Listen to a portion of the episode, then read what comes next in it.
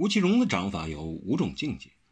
第一层，他的掌法会发出色彩来，其中以闪耀出七彩斑斓的紫色为最高段。第二层，他的掌法会发出声音来，而且宛如圣乐的音调，令人迷醉，非常好听。第三层，他的掌法会散发出香味儿，敌人闻之，心驰神摇，很容易便为他所衬。但它本身并没有发出任何迷香之类刺激嗅觉的事物，对手只觉飘来阵阵幽香，香味越浓，死得愈速。第四层，跟他交手的人，不但是四肢在交战，连舌头味蕾也感到特别刺激的味道，酸甜苦辣兼而有之。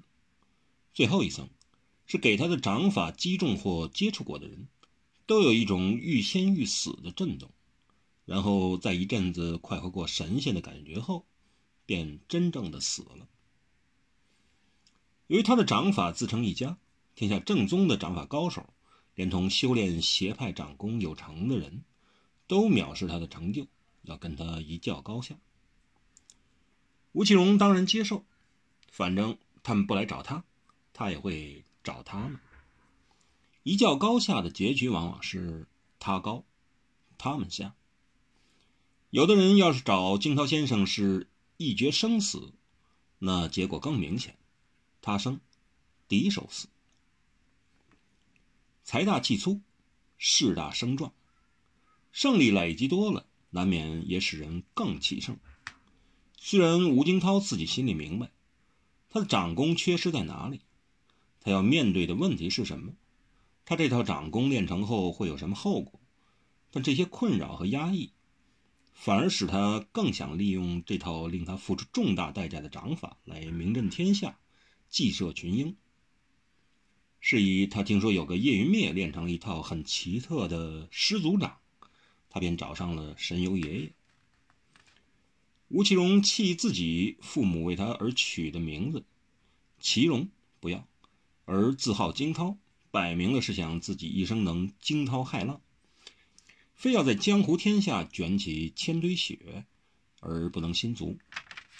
为此，他当然去挑战叶云灭。叶云灭年纪大了，但他有一个性却与吴京涛相似，简直还完全相同。那特点就是气盛。吴京涛是年少气盛，叶云灭虽然年长，但也一样气盛。简直还盛气凌人，因而他跟吴京涛一凑合，马上就爆开了火花。两人说不到三五句话，便不用口讲话，他们的话一改用手来说，是为讲手。这一次讲手的结果是吴京涛胜。他年纪虽轻，但在掌法修为上却要比叶云灭多浸淫了许多年。他的活色生香掌虽然打败了叶云灭的始祖掌，但也跌于凶险。师祖掌法的妙处是以极奇特的步伐来配合掌法的运用，看似一失足间，以为有机可乘的，便立时毁于他掌下。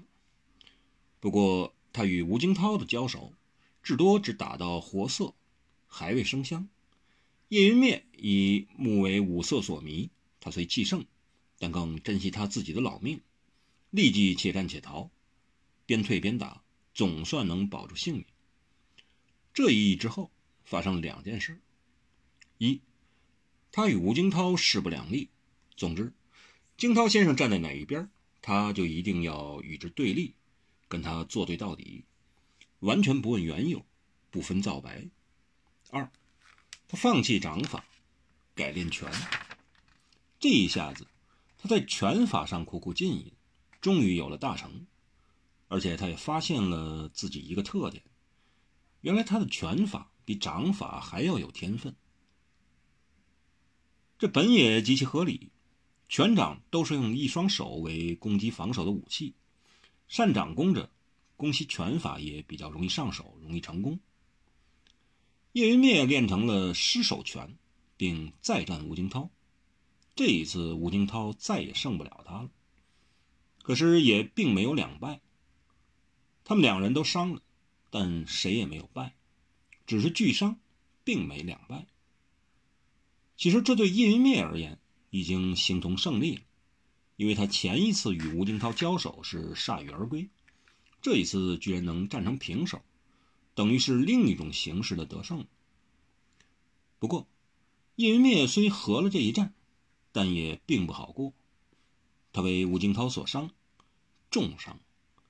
这伤重的使他在这一战的八年里，每天都得要外凹内服一种药，才能抵住伤口的迸发和复发。而这种药油，是远来自天竺的奇药，抹下去、服下去，都有一种像卤鱼一般的异味。这使得一向好摆架子、重威势的他，每天都得为此服务。熬下不少香料，才能勉强掩饰部分的臭味。经这一役，叶云灭终跻身于当时六大高手其中之一。同样，吴京涛在这一役也没讨着便宜。他给叶云灭的失手神拳击中，所以全身容易冒油发汗，内热难当，以致成天都得常常洗脸擦面，才可以降温减热。这些症状，也使一向注重仪表的惊涛先生痛苦莫名，这使他也恨透了神游爷爷。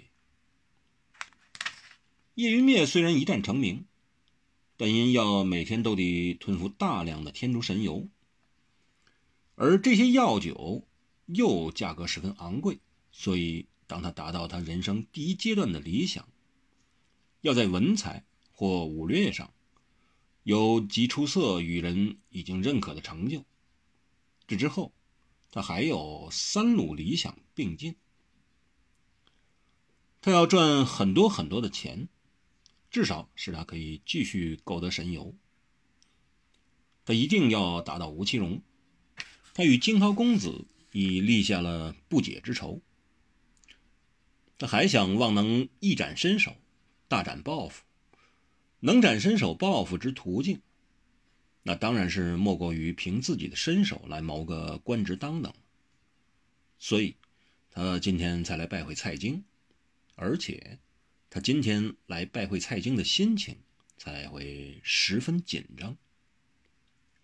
一个人武功再高，才学再厚，地位再高，只要一旦有求于人，那么再也难以挺得起背脊。壮得起气来，谁都是一样。叶云灭也是这样。他可不想当一辈子武林人，他更不要只当一个江湖人。他要权，他要地位，他要名成利就。所以他要当官，而且是大官。但他一旦有了这个想望，他就有求于人了，自然就再也自然不起来了。非但自然不起来，而且在内心里还十分紧张。他在来别野别墅之前，曾经反复思量细虑，他的机会来了。蔡京是朝中举足轻重的大人物，他只要一高兴，就可以提携自己，成为炙手可热的人物。不过，若倒反过来，他要是讨厌自己，一怒之下。就可能会招来麻烦，甚至还惹来杀身之祸。蔡京肯召见自己，当然是因为重视或正视自己的存在，可是不一定就会重用自己。要是今天不趁这个机会好好表现，机会一旦错失了，不见得就会有第二个，不见得蔡京还会召见自己一次。所以，他一定要把握这次机会，好让蔡京对他印象深刻。可是该如何把握，应怎样表现呢？这就更难了。蔡京位高权重，手底下什么人才没有，什么高手没见过。自己要是巴结奉迎，会不会反而使他瞧不起？自己如要表示忠心卖命，蔡京会不会以司空见惯，不为倚重？自己要是一味争风逞能，万一反惹怒了相爷？可不是吃不了兜着走，碰了一鼻子灰，还给撞得一额血吗？那么说，该如何办是好呢？所以叶云面说真的是很有些紧张的。毕竟，蔡京是他平生到目前为止所见的最大的官儿。不是人人都可以见到这样的大官，不是时时都有这样的高官可见。是以叶云灭非常珍惜、非常重视这个机会，这使他轻松不下来，一直在想：我该居要好呢，还是谦恭些好？我若是凶巴巴的，会不会惹相爷烦？我如果服帖帖的，会不会让人瞧不起？一时之间，他也不知怎么对待蔡京是好，却没想到蔡京一见他。仿佛已瞧出他内心的一切惶惑，第一句就说：“你太不自然了。”的确，他就是不自然，而且简直是太紧张了。他也没来得及开腔，蔡京又补充了一句：“放轻松。”是的，目前他最需要的是放轻松，放轻松。可是世上有多少人能说放就放？如果不能放，又如何轻松下来？就算能放下来，也不一定就能轻松下来。君不见得古今中外，多少英雄豪杰、帝王将相，说放下了，事实上仍牢牢握在手里，心里念念不忘，耿耿于怀。可不是吗？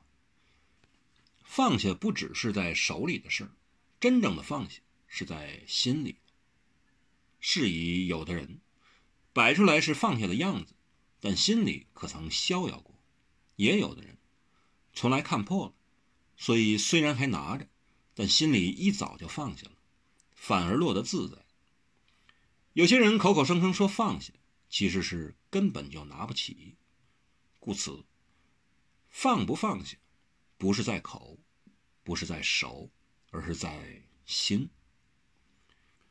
放手不是放心，无心才能放心。如果本就无心，还有什么放不放心的？拿得起而又放得下的，就算天下豪杰，也没几人能说放就放。拿得起而放不下，也没什么丢脸，因为世间英雄多如是也。最可怜的是，明明是拿不起，而又装放得下，或是明明是放不下的。偏说已放下了，自欺欺人。其实除了自己，还欺得了谁？所以说，拿得起，放得下，情义太重，要潇洒。